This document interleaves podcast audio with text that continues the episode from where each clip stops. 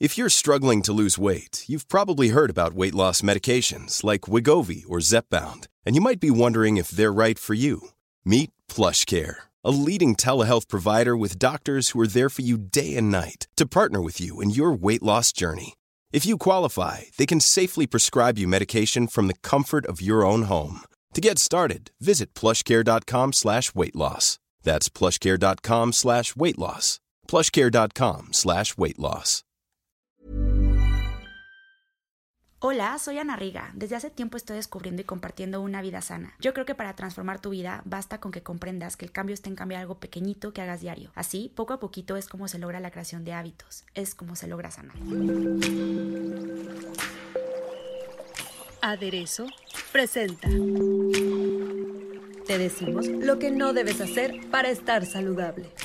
Bienvenidos a la primera entrega que tengo yo con Ana Riga este 2021, que se supone pintaba mejor de lo que está pintando, pero seguramente tenderá a mejorar. Y estamos en un episodio más de aderezo. Hemos dedicado, Ana y yo, varios capítulos para hablar sobre cosas muy específicas que a ustedes les pueden ser de mucha utilidad. Híjole, Ana, hace ya casi un año hablábamos de lo que deberíamos comer para fortalecer nuestro sistema inmune porque empezaba a hablarse de COVID y empezaban a llegar los primeros casos y empezábamos el encierro. Llevamos para un año y se acumulan otras cosas y se acumulan otros males. No ese es el tema que vamos a tratar hoy, pero sí valdría la pena ponerlo en la mesa, la depresión, la ansiedad, más allá del sistema inmune y que ahorita estamos en pleno invierno y que en nuestro país pega con fuerza en enero y febrero. Sí valdría la pena, pues otra vez revisar con mucho cuidado qué comemos y qué no. Ana, hoy vamos a hablar de todos esos mitos que nos han enjaretado como para cumplir ese propósito eterno de bajar de peso en enero. Hay unas cosas rarísimas que incluso pueden resultar contraproducentes. ¿Cómo estás, Ana? Feliz año. Feliz de estar con ustedes, Marta, de darle continuidad a todas estas conversaciones que ya llevamos un ratito con ellas y como bien dices, pues reforzar, ¿no? Todos aquellos puntos que si bien hemos tocado otras veces, en otras ocasiones pasadas, nunca está de más volverlas a aterrizar. Y con esta introducción maravillosa que nos diste, Marta, a mí me gustaría empezar con el mito número uno, eh, hablando de estos propósitos, ¿no? Con los que empezamos todos con toda la fuerza, siempre que llega un año nuevo y pues ahora, sobre todo, pues un año tan especial que de alguna u otra manera está resultando el 2021. Entonces, el primer mito sería, Marta, que para estar en forma, o bajar de peso o subir de peso o cual sea que sean mis objetivos físicos y nutricionales, debo estar dispuesto a hacer la dieta que sea que me pongan, ya venga de un profesional o venga de alguien en el que yo confío, que puede ser mi prima, mi mejor amiga, la que hizo la tía, que gracias a eso se vio espectacular en la boda de fulanito y sutanito. Ese es un mito, Marta. El yo exigirme al tener que estar dispuesto a hacer lo que sea con tal de lograr el físico que quiero. ¿Por qué es un mito, Marta? Porque si bien podemos pensar que todo se trata sobre peso, lo hemos discutido varias veces aquí, va mucho más allá de eso, ¿no? Si fuera algo tan sencillo como el simple conteo de las calorías, que es por lo que mucha gente se deja llevar, de si corto calorías o si agrego calorías. Eso matemáticamente es algo muy simple, que no tendría que existir ciencia y toda la ciencia de la nutrición en torno a ello. Entonces, quisiera desmitificar eso y decir que mucho más allá de eso, tú lo mencionabas hace rato, está el saber que nosotros nos nutrimos para fortalecer nuestro cuerpo, para fortalecer nuestros sistemas, dentro del cual se encuentra el respiratorio, dentro del cual se encuentra el inmunológico, que tanto se ha hablado de él últimamente. Entonces, yo tengo que asegurarme de llevar esto siempre de la mano de un profesional y no de un profesional de la dieta que le dio a mi hermano, que le dio a mi amiga, sino un profesional que me diseñó algo específicamente para mí, porque cada uno somos individuos y tenemos nuestros propios requerimientos y pues necesitamos que lo que nos den sea acoplado a eso y entonces así asegurar que no vamos a tener deficiencias nutricionales, que a lo mejor me van a hacer adelgazarme, que a lo mejor me van a hacer verme más guapa, pero pues qué tal puede dañar nuestro sistema inmunológico y hacerme susceptible pues agarrar más virus que por ahí andan polulando. Fíjate que es curioso, pero ahora justo con el COVID nos hemos vuelto expertos en saber todos nuestros males. Pues es que a mí me va a afectar más si yo tengo hipertensión, si yo padezco de diabetes, si yo eh, padezco del estómago. Eso mismo deberíamos tomarlo en cuenta, supongo yo, Ana, cada vez que planeamos tener un plan nutricional que nos permite estar en el nivel saludable que tenemos que estar. Ni siquiera quisiera yo hablar que nos permite estar flacas, ¿no? O flacos, porque no es tampoco el objetivo. En el nivel saludable que debemos podemos estar. Imagino que eso no requiere nada más vernos en una foto, ver el antes y el después de las cápsulas que nos venden en la tele. ¿Qué otro mito hay por ahí? El otro mito, Marta, es que lo ideal es estar monitoreando siempre mi peso y que dependiendo de lo que indique la báscula ese día, se va a determinar lo que yo debo ingerir nutricionalmente. Y ojo con este, porque yo sé de muchas personas que a veces se dejan llevar por esto que, ay, no, estoy más pesada que ayer, subí un kilo por ahí, subí 500 gramos, entonces hoy le voy a cortar a la fruta, le voy a cortar a la verdura, me voy a comer la mitad de mi ración de proteína, etc. ¿Esto por qué es un mito, Marta? Porque, bueno, nosotros tenemos que saber, creo que ya lo hemos también platicado alguna vez, que nosotros somos 60% agua. Entonces, nuestro peso está fluctuando todos los días, mucho gracias a esto, ¿no? A que nuestros niveles de hidratación van cambiando. ¿De qué depende? Desde que si me asegure de tomar mis dos litros de base diarios, de que si hice más ejercicio, entonces sube más, entonces va a hacer que cambie. En el caso de las mujeres, va muy relacionado también con nuestro periodo menstrual. Hay etapas de nuestro ciclo donde somos más propensas a retener más líquidos, veces en las que nosotros soltamos más líquidos. Todo esto, esto va a hacer que nuestro peso vaya fluctuando. No quiere decir que gane grasa, que gane kilos, que ahora estoy más gorda, etcétera. Y de ninguna manera esto debe determinar la ingesta nutricional que yo voy a tener ese día, porque si no, lo único que nos vamos a buscar, aunado al punto pasado, es por ahí alguna deficiencia de nutrientes. Es decir, hoy peso un kilo menos, me puedo echar unos hotcakes, pero mañana peso un kilo más, estoy a pura zanahoria. Exacto, es lo que quiere decir que mucha gente se deja guiar completamente por esto, pero justo por eso quería explicar la parte de que somos 60% líquido, sabiendo que eso es lo que se está moviendo todo el tiempo, fluctuando en unos más, en unos menos, de nuevo dependiendo de circunstancias especiales. Puede ser si a lo mejor me comí por ahí una comida muy salada que hizo que retuviera líquido, entonces a lo mejor la báscula lo va a reflejar y va a parecer que peso más, pero pues nosotros lo que tenemos que hacer es cumplir con nuestros requerimientos, nos lo mencionamos un rato, lo que manda un profesional, de acuerdo a lo que yo tengo que estar ingiriendo, de acuerdo a mi actividad, de acuerdo a si por ahí existe alguna patología o no, de acuerdo a mi peso, de acuerdo a mi sexo, sin importar lo que diga la báscula. Agregaría también quitarnos esta obsesión de que lo que dice la báscula es lo más importante. Definitivamente hay indicadores que son de muchísimo más peso, como lo decíamos ya, tener un sistema inmunológico fuerte, sentirme con energía, no tener dolores de cabeza, conciliar bien el sueño, todo esto va a ser mucho más importante que lo que nos pueda llegar a decir cualquier báscula. Te iba a preguntar, primero, no tener la obsesión de pesarse todos los días. Después, para yo saber si estoy en mi peso, tendría yo que sacar un promedio, no guiarme por mi peso de un día.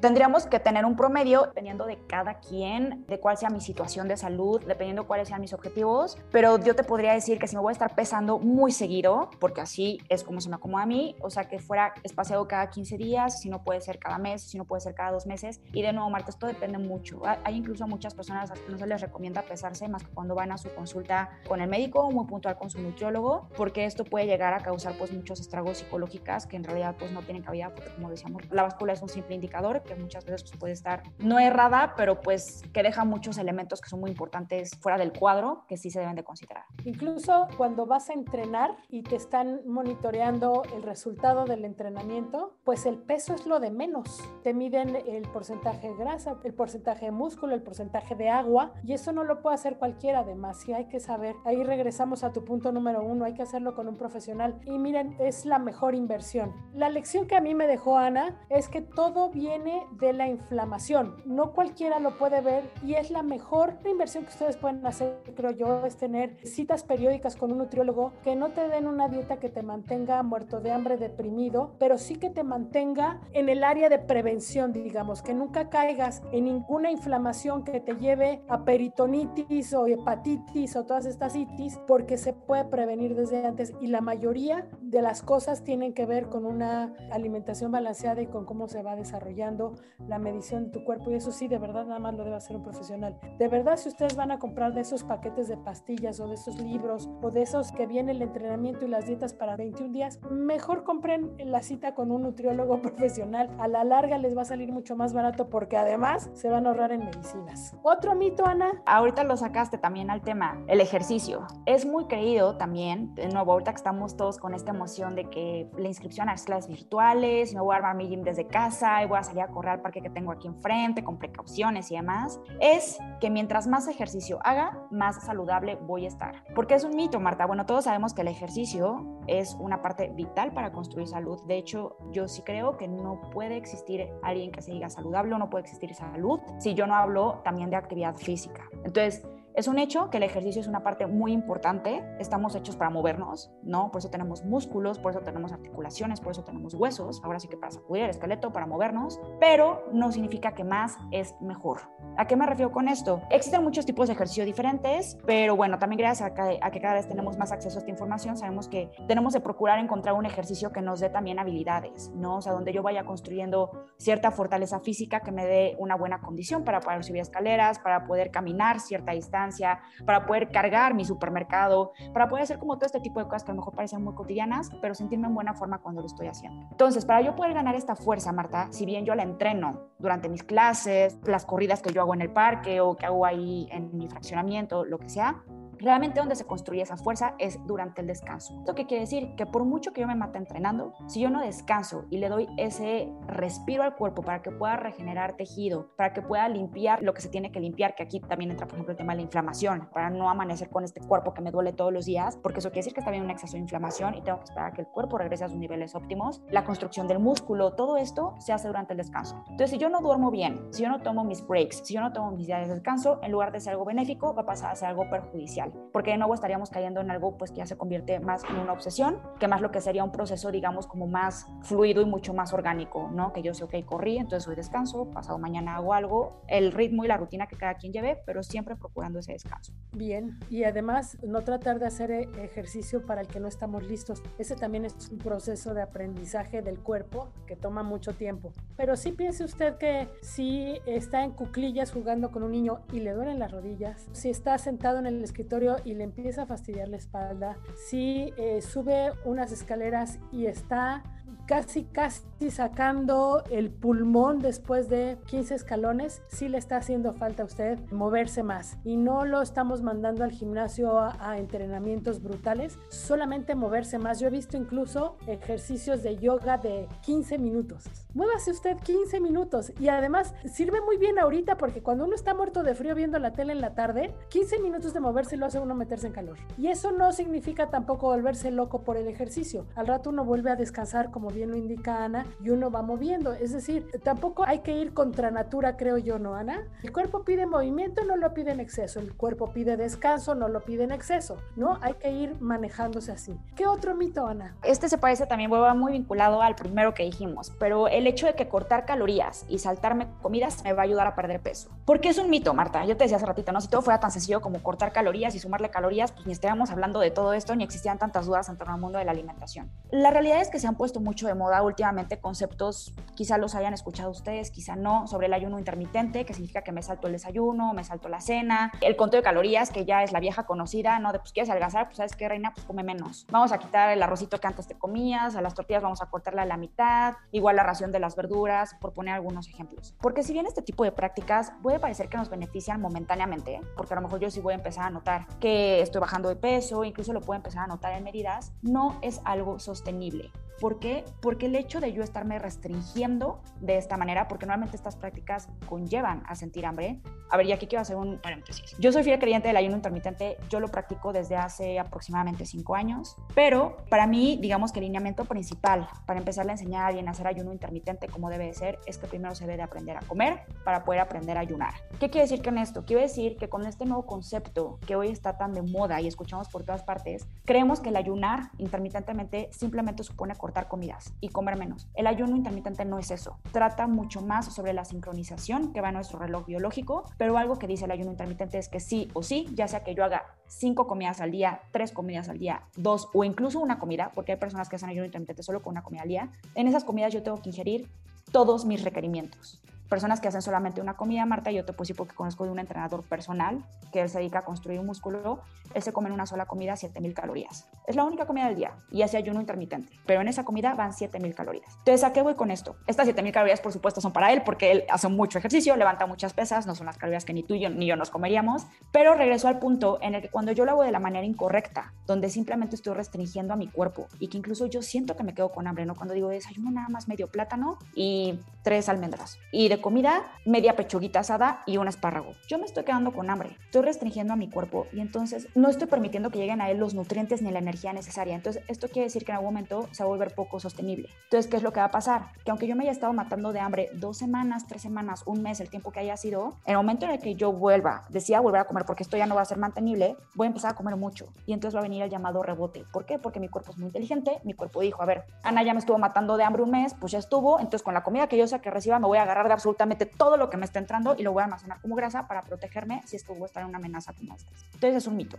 Ojo, de nuevo, no por querer soluciones rápidas, las soluciones rápidas, y lo sabemos, los caminos cortos nunca son los mejores. Si vamos a hacer algo, hay que hacerlo bien y más cuando estamos hablando sobre la salud de nuestro cuerpo. Y para apoyar lo que dices, tú y yo nos conocimos en 2017, claro, fue el día que tembló. Y entonces, hasta esta Navidad es que yo he sentido que no he subido de peso y que no me he quedado con hambre y que he podido disfrutar de la rosca, pero del lomo, pero del bacalao, pero de los romeritos, pero de todo. Imagínense todo el tiempo que ha tomado de estar aprendiéndole, porque claro, Ana no es mi psicóloga, no está conmigo toda la vida, fue un tratamiento de un tiempo nada más. Y todo lo que ella dejó después y lo que yo he ido aprendiendo, yo diría que hasta esta Navidad es la primera Navidad en mi vida adulta donde uno le importa el peso porque de niño uno le vale tres cacahuates, que disfrutas la comida y no te quedas con esa sensación de que ya subiste cinco kilos. Entonces es un asunto lento, es un asunto sumamente satisfactorio diría yo, como son todos los asuntos que se desarrollan lentamente, pero es un asunto lento. Entonces téngale usted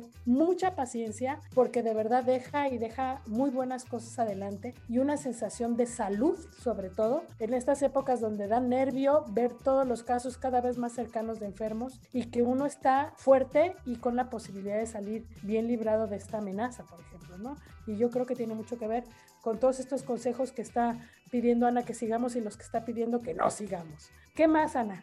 El otro, Marta, que deriva un poquito de este tema de las calorías, es cuando también pensamos, o sea, el mito sería, si yo corto carbohidratos de mi dieta, va a ser más fácil que yo llegue a mi peso ideal. Uy, y este creo que es uno que como lo hemos escuchado hasta el cansancio, ahorita con la tendencia que hay hacia la dieta cetogénica, ojo, no estoy hablando mal de la dieta cetogénica, eso es como todo un tema que nos podría tomar todo un podcast completo, pero estas creencias, ¿no? Que creer que el hecho de que yo empiece a recortar ciertos grupos alimenticios, casi que por magia, van a hacer que yo logre mis objetivos. Gracias por habernos compartido la historia que compartías ahorita, Marta, porque como bien dices, todo es parte de un proceso. Como que yo digo, ojalá y todo fuera tan fácil como que fuera mágico, como que el hecho de que quito la fruta y pum, mis problemas desaparecen. Ojalá y ojalá no, ¿no? O sea, sino tener en cuenta que siempre son procesos que conllevan tiempo, que conllevan mucha, mucha conciencia. Entonces, ¿por qué quiero hablar de este mito, Marta? Porque lejos de ser algo que pueda beneficiarnos, ¿no? Como lo creemos que el hecho de dejar carbohidratos va a ser algo muy positivo, puede resultar todo lo contrario. ¿A qué me refiero con esto? Los carbohidratos son un grupo alimenticio muy grande, dentro del cual caen las frutas y las verduras. Entonces, ¿qué es lo que pasa? Que si yo dejo de consumir frutas y verduras, de nuevo, me voy a buscar deficiencias. Hablo mucho de la palabra deficiencias. Aquí quiero aclarar un poquito. ¿Qué es lo que sucede cuando yo no estoy consumiendo todo este tipo de nutrientes que me brindan estos alimentos? Pueden derivar en enfermedades muy graves, en el caso de la falta de carbohidratos, en casos como enfermedades cardíacas, que todos queremos mantenernos lejos de ellas. Entonces, en verdad, amigos, no se los aconsejo, no es la manera. Existen otras estrategias que son mucho más sanas, que son mucho más recomendadas y que van a ser, pues al final, mucho más satisfactorias en todos los sentidos. Nada más aquí quisiera agregar que dentro del grupo de los carbohidratos, Marta, tú bien lo sabes, lo aprendimos también juntas. Aquí me voy a escuchar como muy coloquial, lo voy a decir así para que esté más fácil de entender. Existen dos tipos de carbohidratos, los carbohidratos buenos y los carbohidratos malos. Lo que sucede es que yo me tengo que enfocar en consumir los carbohidratos buenos, de nuevo, ¿cuáles son? Frutas, verduras, cereales integrales como la avena, como el cereal integral, como el trigo, de pronto como la cebada, no sé qué otros me vienen a la mente. Bueno, estos tipos de carbohidratos, de cuáles yo me debo de alejar y no solamente si quiero perder peso, a lo mejor yo puedo ser una persona que estoy en forma física muy buena, no o sea, de, de cómo me veo, pero a lo mejor de repente por ahí tengo alergias, de repente tengo inflamación, de repente me dan muchos dolores de cabeza, de pronto tengo dolores. De lo que me tengo que alejar es del grupo de carbohidratos malos, como por ejemplo las donitas, los panquecitos, eh, los helados, las hamburguesas, las pizzas, todo este llamado comida chatarra, no es que no la comamos, a todos nos gusta, hay que ser también honestos, pero sí que las debo de mesurar bastante y que definitivamente no deben estar en mi diaria. Entonces, si les van a decir no a los carbohidratos, díganlos no a estos, tómenlos con mesura, pero a las frutas, a las verduras y a los granos integrales, denles duro. Ya llevamos muchos capítulos de aderezo, entonces pueden ustedes buscar en los capítulos anteriores porque dedicamos uno a estos pecados deliciosos y ver cuáles sí, cuáles no, y qué hay que ver eh, al etiquetado también. Uno a embutidos, donde nos fue re mal porque Ana no nos deja comer nada de esto, los quesos, y de verdad hicimos uno sobre todos esos alimentos que nos ayudan para fortalecer el sistema inmune hoy tan importante. Dese una vuelta por todo el historial de podcast y ahí vea los títulos que le llaman la atención. Yo creo que servirá mucho completar con lo que está diciendo Ana, que usted específicamente en el que le interese, pues se meta y platique cómo nos ha ido con De verdad yo defendí el tocino y perdí tristemente. ¿Qué más, Ana? El siguiente, Marta, es que el hecho de que yo coma alimentos altos en grasa me va a hacer altamente ganar grasa en mi cuerpo. Es una creencia muy popular. Se empezó, digamos que ahí a, a diseminar mucho esta idea por ahí de los años 90 y a la fecha creo que si bien hemos logrado como apaciguarla bastante, todavía sigue habiendo cierta creencia de que pues esto puede suceder. Y es, no te diría que todo lo contrario, Marta, ahorita vamos a hablar sobre eso, voy a poner un puntito aquí para regresar, pero definitivamente tenemos que tener grasa en nuestra dieta grasa sana, ¿no? De nuevo, regresando a este comer con conciencia, comer con plenitud, saber que yo como para nutrir a mi cuerpo y saber elegir los alimentos adecuados y no nada más cortar todo un grupo de alimentos. ¿Para qué nos sirven las grasas que nosotros obtenemos de la dieta? Fácil, para poder tener salud óptima en mis huesos, en mis hormonas y en mi cerebro fijémonos qué importante es entonces el consumo de las grasas. Cuando hablo de consumo de, grasas sanas, hablo de grasas que provienen, por ejemplo, de los pescados, que provienen del aguacate, que provienen de los frutos secos como las nueces y las semillas, y esto es lo que nosotros debemos procurar. ¿Cuáles son las que no queremos? Las grasas, de nuevo, que de donde se escurre mi pizza, las grasas de todos los alimentos fritos que de pronto vemos en los puestitos garnacheros que tantos nos gustan a los mexicanos. Todo este exceso es lo que no nos va a hacer bueno. Ahora, regresando al puntito que puse hace rato, yo te decía que la grasa no forzadamente se convierte en grasa no es de nuevo que un grupo alimenticio nos vaya a hacer engordar. Ningún alimento engorda por sí solo. Ni siquiera una hamburguesa. Si lo único que yo como en el día es una hamburguesa, no voy a engordar. Posiblemente me voy a quedar corta de muchos nutrientes, eso sí, pero no voy a engordar. Lo que engorda, realmente lo que hace que una persona suba de peso, es el hecho de estarme excediendo en la energía que yo necesito consumir ese día. ¿Qué quiere decir? Que yo consumo muchos más alimentos de lo que mi energía requiere tanto como para sobrevivir, ¿no? que es algo que se llama metabolismo basal, son las calorías o la energía que yo gasto en respirar, en el que mis pulmones funcionen, en el que mi sistema inmunológico realmente esté, me esté defendiendo sobre todas las autoridades que hay afuera, eh, para latir mi corazón, para bombear sangre, para regenerar tejido, todo eso gasta calorías. Más aparte, dependiendo del estilo de vida que yo tenga, si soy sedentario o soy activo, por ejemplo, yo, Ana, que trabajo en un escritorio prácticamente todo el día, tengo un estilo de vida sedentario, versus a lo mejor Marta, un reportero, ¿no? Que camina, que va, que entrevista, que baja y sube escaleras, que va a eventos, etcétera, es una persona activa.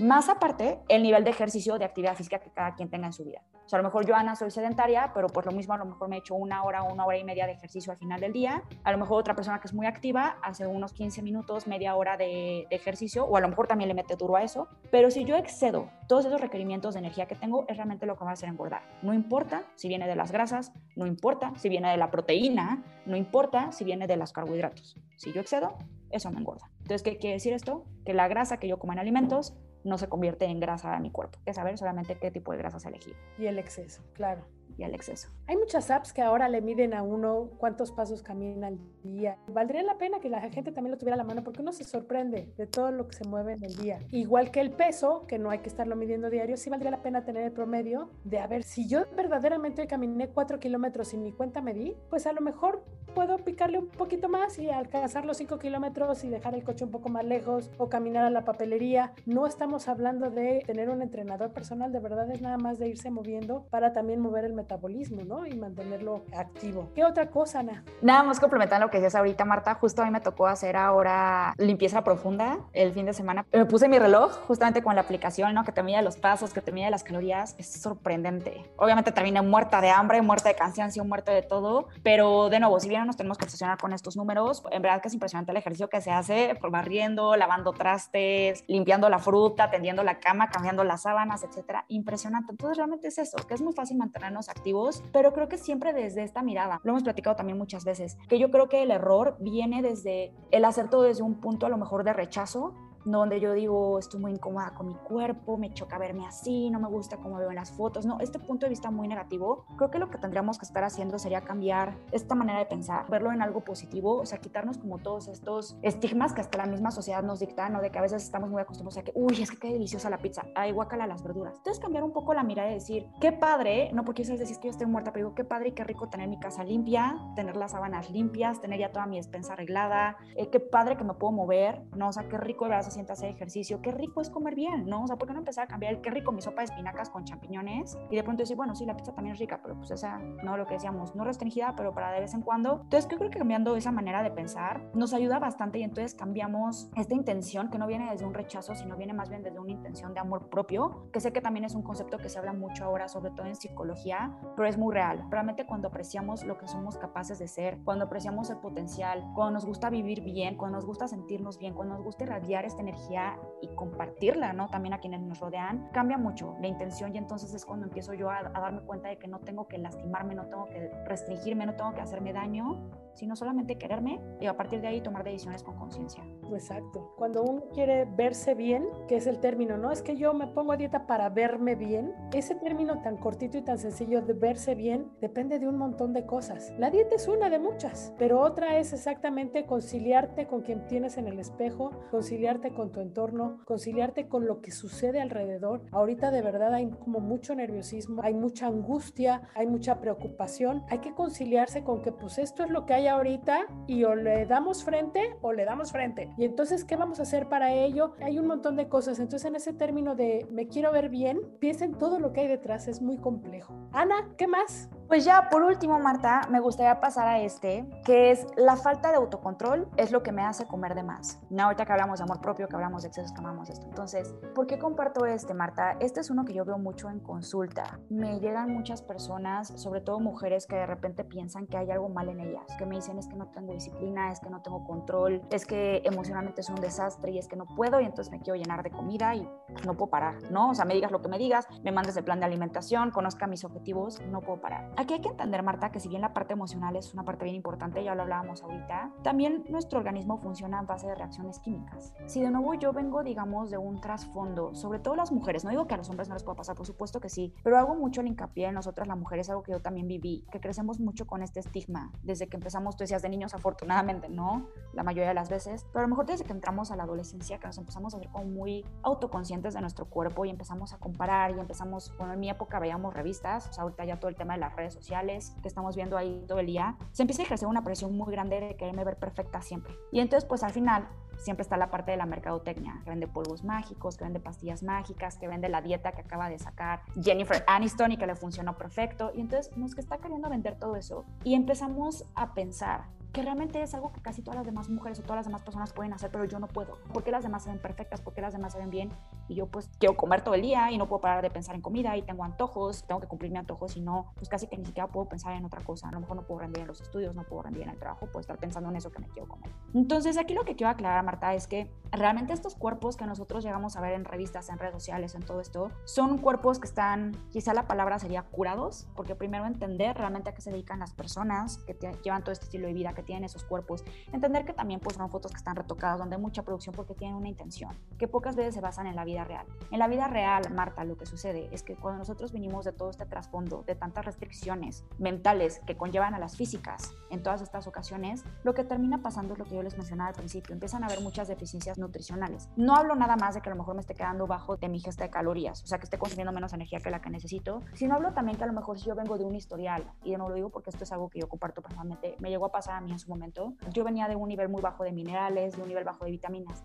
Entonces de repente hay ciertos antojos que tenemos muy recurrentemente, que esto vale la pena también de pronto hacer conciencia y analizarlos, ¿no? Para mí mismo, el saber qué es mi cuerpo, que químicamente me está dictando que algo me está haciendo falta. Hay uno que es muy básico, que no siempre es real, pero muchas veces sucede, el antojo del chocolate. Su ingrediente principal es o debería de ser, en el mundo ideal, el cacao. ¿Por qué digo esto? Porque pues bueno, ya hay muchos chocolates que tienen azúcar, mucha leche más que cacao, pero el cacao en sí es un alimento que es muy rico en magnesio. El magnesio, Marta, es uno de los minerales en los que estamos más deficientes hoy en día, principalmente por la falta de consumo de, pues, de alimentos basados en plantas. Hay muchos frutos secos, hay muchas verduras que son ricas en magnesio que ya no consumimos y que a lo mejor sí las llegamos a consumir en cierta cantidad, pero la realidad es que también la calidad del suelo ha cambiado y pues eso afecta el producto final, lo que yo me como, lo que me llevo a la boca. Entonces, cuando yo tengo niveles bajitos de magnesio y a lo mejor mi cuerpo todo el tiempo está, es que se me antoja algo de chocolate, se me antoja esto, es porque realmente lo que mi cuerpo está buscando es llenar como esos vacíos de minerales que yo tengo a lo mejor, no por lo que comí ayer, antes hace una semana sino por la depravación que a lo mejor tuve en mis años de adolescente, en mis años eh, de juventud,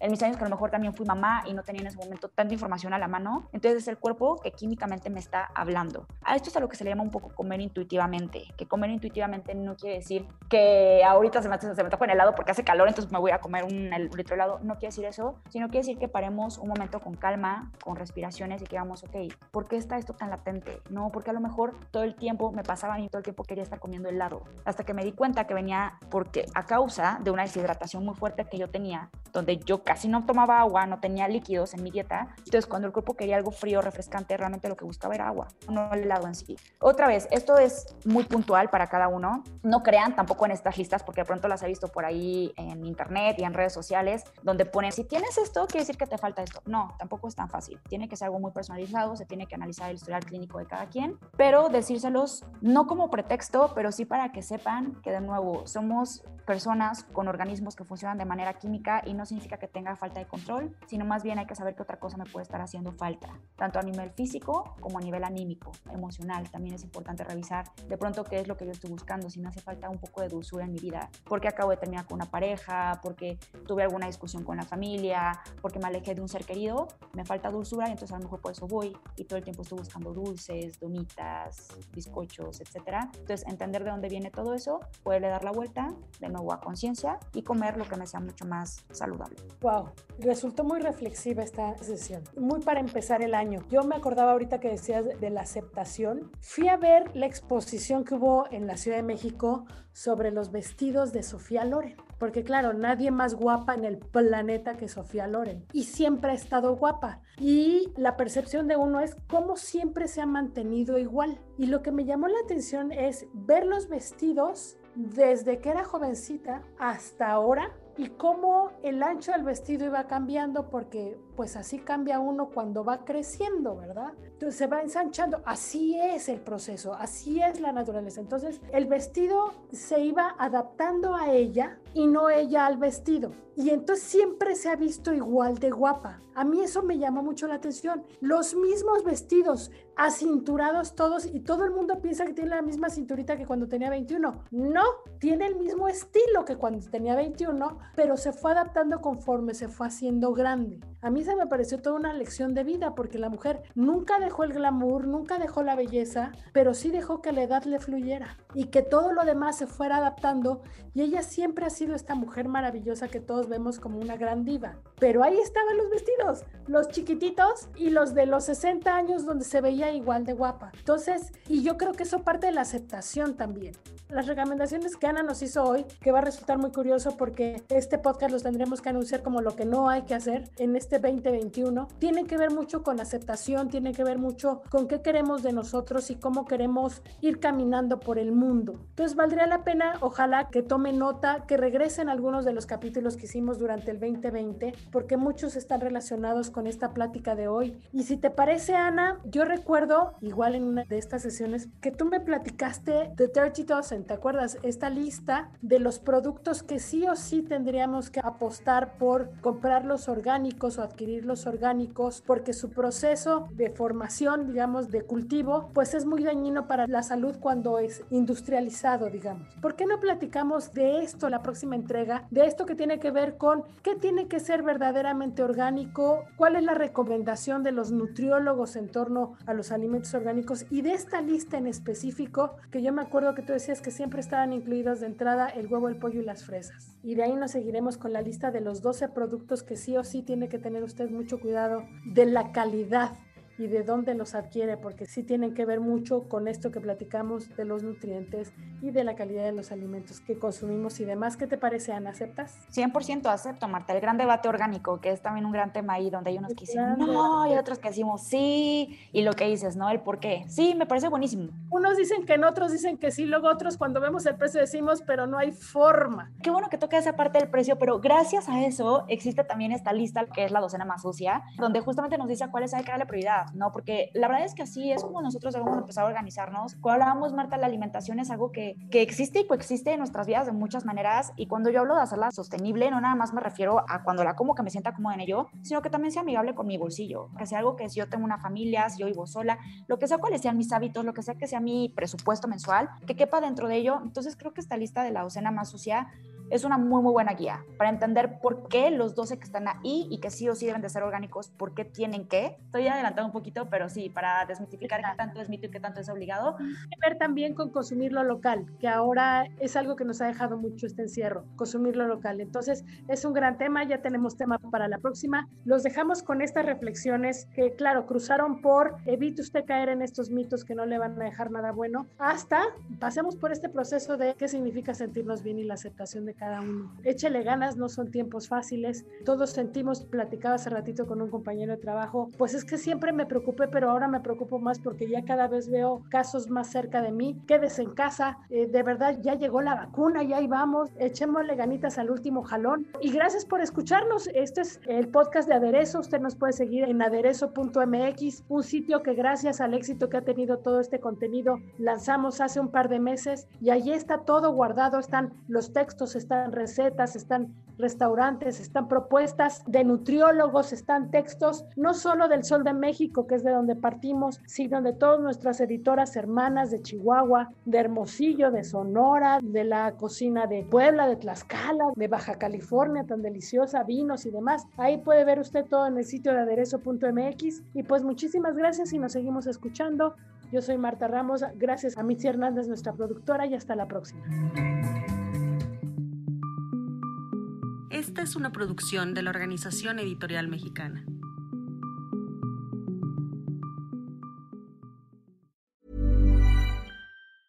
Hey, folks, I'm Mark Marin from the WTF Podcast, and this episode is brought to you by Kleenex Ultra Soft Tissues your ally to help tackle your allergy symptoms this season. I love the change of seasons, but nobody loves pollen and all those other things floating in the air that make you sneeze during this nice weather. Kleenex Ultra Soft tissues are hypoallergenic and allergist approved. So fight back against watery eyes and runny noses without worrying about irritating your skin. For this allergy season, grab Kleenex and face allergies head on.